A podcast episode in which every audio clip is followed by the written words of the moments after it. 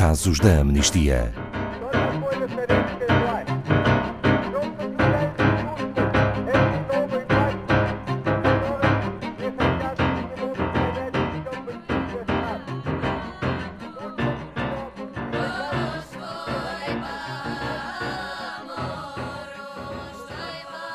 Na Bielorrússia, desde agosto, que milhares de pessoas contestam os resultados das últimas eleições, que renovaram o mandato do atual presidente Alexander Lukashenko.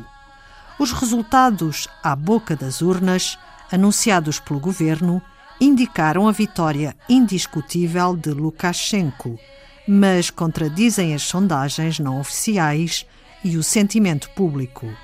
A Amnistia Internacional e grupos locais de direitos humanos recolheram provas que apontam para uma campanha generalizada de tortura e outros maus tratos por parte das autoridades que pretendem esmagar os protestos pacíficos a qualquer custo. Segundo a Amnistia, estamos a assistir a uma catástrofe de direitos humanos que exige ação urgente. Boa tarde, Pedro Neto, diretor da Amnistia Internacional Portugal. O que nos pode dizer sobre a atual situação de direitos humanos na Bielorrússia? Boa tarde, Ana Paula. Nós assistimos com algum horror à polícia que durante dias disparou balas de borracha e gás lacrimogéneo contra multidões de manifestantes pacíficos naquele país. É cada vez mais claro que estes episódios sangrentos nas ruas são apenas a ponta do iceberg. Tivemos depois relatos de pessoas que foram detidas e que revelaram que os centros de detenção se tornaram em salas de tortura. Estas pessoas, estes manifestantes pacíficos, eram forçados a ficar deitados no chão enquanto a polícia os pontapeia e os espanca com castetes.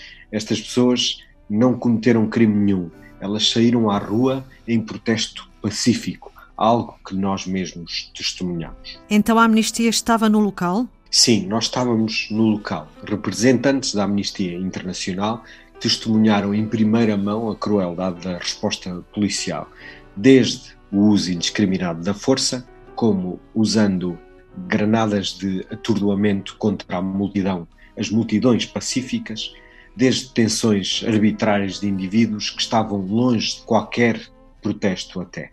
Tem alguma indicação de quantas pessoas estamos a falar? Sabemos que num único dia, a 6 de setembro, pelo menos 630 pessoas foram detidas e também se registaram naquele dia pelo menos três mortes. Mas a violência não atinge apenas os manifestantes. Por exemplo, a Associação de Jornalistas da Bielorrússia documentou a detenção de pelo menos 55 jornalistas, isto apenas no início de agosto. Pelo que podemos também acompanhar da cobertura mediática, há elementos da oposição que têm sido particularmente atacados. Pode confirmar? Sim, sem dúvida. Temos conhecimento de perseguições, de ameaças, de desaparecimentos, de detenções, de exílios e de expulsões forçadas, sobretudo de membros do Conselho de Coordenação. É uma entidade criada pela oposição para facilitar a transição pacífica do poder. Pedro Neto, esta repressão apenas deve preocupar os manifestantes e a oposição? Não, estes manifestantes têm de ser apoiados noutras frentes. Por exemplo, o corte quase total de acesso à internet móvel durante os primeiros três dias de protestos foi resultado da interferência das autoridades no trabalho dos fornecedores dos serviços de telecomunicações. Este tipo de ações produz um impacto adverso sobre os direitos à liberdade de expressão, à reunião pacífica, também à capacidade das pessoas procurarem e receberem e partilharem livremente informação. Neste tipo de casos, as empresas devem opor-se e comunicar a sua decisão às autoridades e ao público, recorrer a todas as alternativas legais para desafiar a ordem das autoridades, porque ela não é legítima.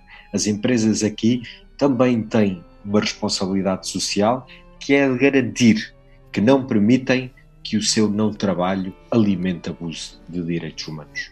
Foram feitas algumas investigações ao que se está a passar na Bielorrússia? Até ao momento não foi aberto um único processo contra a polícia pela brutal tortura contra centenas de manifestantes. Em contrapartida, foram abertos dezenas de processos contra os manifestantes, apesar da inexistência de provas.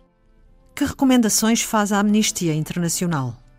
Nós apelamos às autoridades da Bielorrússia para que ponham imediatamente fim à tortura e a outros maus tratos e libertem todas as pessoas detidas arbitrariamente. Pedimos a libertação imediata de todos os manifestantes, de todos os ativistas, de todos os jornalistas que, fazendo o seu trabalho de ativismo, manifestação e de jornalismo pacificamente, não fizeram nada de incorreto.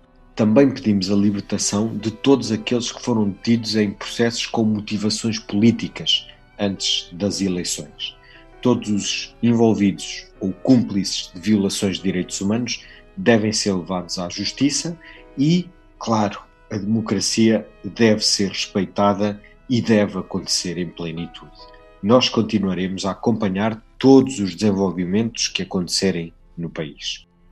Obrigada, Pedro Neto, diretor da Amnistia Internacional Portugal. Saiba mais sobre este caso em amnistia.pt.